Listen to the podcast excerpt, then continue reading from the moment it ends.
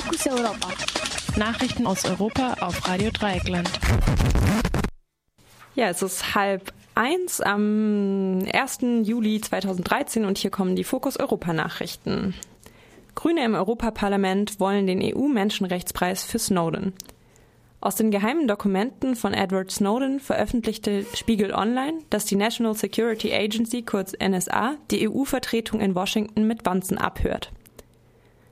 Außerdem infiltrierten die AmerikanerInnen das interne Netzwerk und haben dadurch Zugang zu Besprechungen in den Räumlichkeiten der EU sowie zu E-Mails und internen Dokumenten auf den Computern.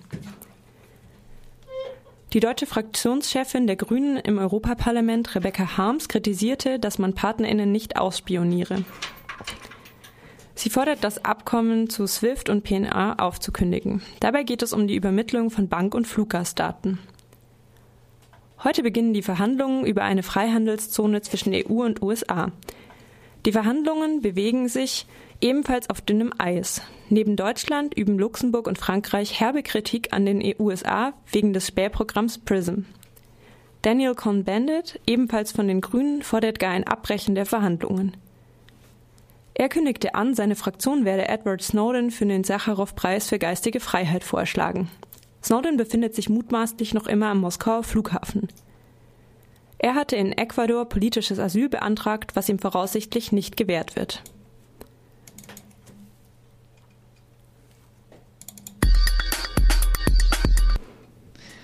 Protestcamp der Non-Citizens am Rindermarkt in München geräumt.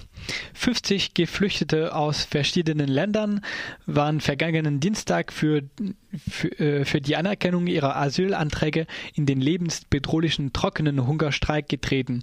44 Menschen sind bereits Samstagnacht mit dem Rettungsdienst auf zwölf Krankenhäuser verteilt worden, sagte Stadtsprecher Stefan Hauf. Die Räumung des Camps begann dann am Sonntag um 5 Uhr morgens und war vier Stunden später abgeschlossen. Bayerns Ministerpräsident Horst Seehofer, CSU, und Münchens Oberbürgermeister Christian Ude, SPD, hatten sich nach Angaben der Zeit um Vermittlung bemüht. Am Vortag der Räumung sei eine mit unserer letzten Nachricht betitelte Erklärung des Sprechers der Gruppe an die Obrigkeit gerichtet worden. Vergangenen Samstag startete die dritte Konferenz für Frieden und Demokratie in Brüssel. Dabei wird zur Demokratisierung der Türkei diskutiert, sowie die Frage, welche Türkei will die in Europa lebende Bevölkerung der Türkei und von Kurdistan? Die Konferenz war auf Anregung des inhaftierten Vorsitzenden der kurdischen Arbeiterpartei PKK Abdullah Öcalan für das Vorankommen von demokratischen und friedlichen Lösungsansätzen für die Belange von Kurdinnen und Kurdinnen, äh, Kurden und Kurdinnen organisiert worden.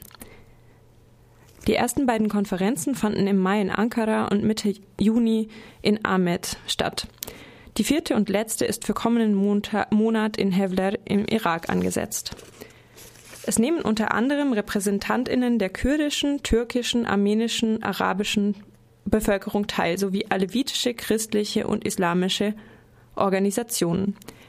Markus, ein Teilnehmer der Nevros-Delegation im Gespräch mit Radio Blau in Leipzig. Hören wir jetzt.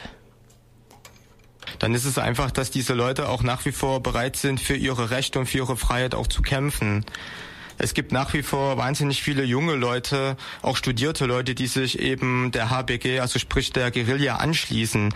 Also die haben auf keinen Fall irgendwelche Nachwuchsprobleme dahingehend, irgendwelche Kämpfer zu rekrutieren. Also dieses Feuer ist nach wie vor noch vorhanden.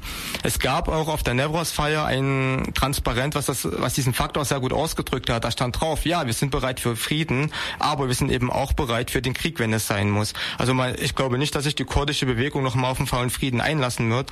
Und sie wird sich auf keinen Fall äh, von dem türkischen Staat irgendwie jetzt gefallen lassen, hintergangen zu werden.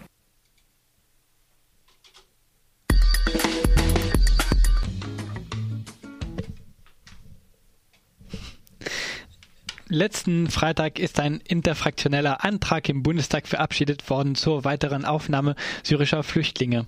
Dieser Antrag ergänzt eine Initiative, welche die Bundesregierung vor einigen Wochen verkündet hatte, nämlich 5000 syrische Flüchtlinge aus den Nachbarstaaten Syriens aufzunehmen. Marei Pelzer von Pro Asyl. Pro Asyl hatte immer gesagt, das kann angesichts von 1,6 Millionen Flüchtlingen, die bereits die Grenze Syriens überschritten haben, nicht ausreichend sein. Und dieser Kritik ist der Bundes Tag jetzt in gewisser Weise nachgekommen und sie haben jetzt beschlossen, die Länder können weitere syrische Flüchtlinge aufnehmen, insbesondere Familiennachzug organisieren zu syrischen Flüchtlingen, die bereits in Deutschland leben. Das begrüßen wir, aber wir denken dennoch, das reicht nicht aus. Es melden sich tagtäglich Verwandte, die hier in Deutschland leben, deren Verwandte in einer verzweifelten Lage sind im Libanon, in der Türkei, aber auch in Syrien selber.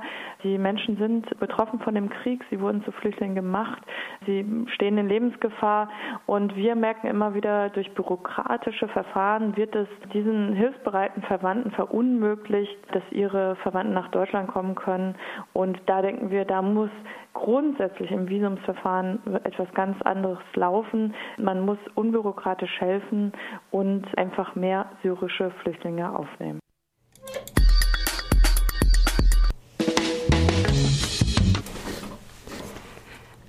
Ein Jahr nach dem Amtsantritt des ägyptischen Präsidenten Mohamed Mursi gibt es heftige Proteste am 30. Juni quer durchs ganze Land. 22 Millionen Unterschriften wurden gesammelt für Neuwahlen.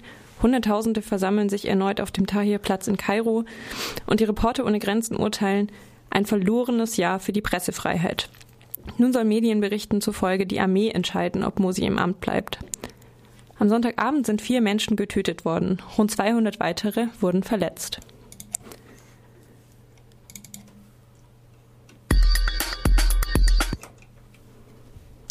Kroatien ist, seit heute Mitglied der EU. Bereits 2003 hatte es einen Antrag auf Vollmitgliedschaft gestellt. Kurz darauf bekam, bekam, es den offiziellen Status des Beitrittskandidaten. Grundbedingung für die Beitrittsverhandlungen war die Zusammenarbeit mit dem Internationalen Strafgerichtshof für das ehemalige Jugoslawien zur Auslieferung von Kriegsverbrechern. Der sogenannte Annäherungsprozess war von bestimmten Programmpaketen begleitet und Kroatien war einem strengen Monitoring zur Erfüllung der Auflagen unterworfen. Die Ergebnisse zu Reformen in Polizei und Justiz, Zusammenarbeit und Grenzverwaltung, Privatisierung sowie im Kampf gegen das organisierte Verbrechen könne sich sehen lassen, meint RDL-Redakteurin Melissa Mustafovic wenn auch die EU-Standards nach mehr verlangen. So kämen zwar verdächtige Drahtzieher in Korruptionsfällen vor Gericht, blieben aber weitgehend von Verurteilungen verschont. Zusätzlich wird eine Strafmüdigkeit hinsichtlich der Kriegsverbrecher des Bürgerkriegs der 90er Jahre festgestellt. Die Befürchtung bleibt weiterhin, dass nach dem offiziellen Beitritt Kroatiens, verbunden mit dem Wegfall des Monitoring-Systems durch die EU, das Reformtempo nachlassen würde. Die, Befürcht die, Befürchtung wurde bereits im November letzten Jahres wahr, als die zwei Generäle Gotovina und Markat, welche als, als Kriegsverbrecher gelten, freigesprochen wurden.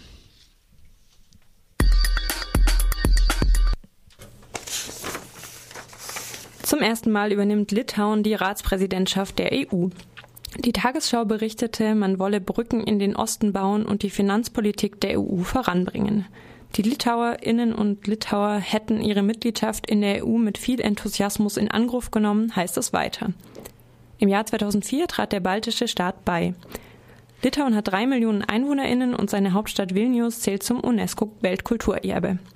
Wer den EU-Ratsvorsitz innehat, leitet die Ratssitzungen der Ministerinnen aus den EU-Staaten und die Vorbereitungsgremien. Außerdem werden verschiedene Treffen in Brüssel und im jeweiligen Staat organisiert